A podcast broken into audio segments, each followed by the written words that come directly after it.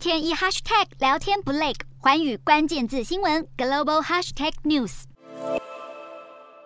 大批非洲马拉维示威者聚集到当地的中国大使馆外进行抗议，让他们如此愤怒的是一位名叫卢克的中国男子。他曾要求非洲儿童拍摄影片，用中文念出具有浓厚歧视意味的句子，被当地政府以剥削儿童罪名通缉。最后在二十日于邻国尚比亚被逮捕。卢克的恶劣行为还不止如此。根据英媒 BBC 报道，近几年来，中国网友非常流行找非洲民众录制影片，用不标准的中文念出祝福语。而长居于马拉维的卢克就是这类影片的背后主导者。他每天只给当地小孩约十五元新台币的工资，要求他们拍摄影片。如果小孩念错，就会被卢克用棍棍子打，甚至罚他们禁足。当地人也指控卢克利用穷人赚钱。而卢克先前面对记者询问时，还改口表示歧视影片是朋友拍的，坚称自己是在宣扬中国文化，否认虐待儿童的指控。这起事件不但引起马拉维全民公愤，连中国政府都看不下去。中国驻马拉维大使馆发布声明谴责卢克，并承诺会持续打击具有种族歧视意味的影片。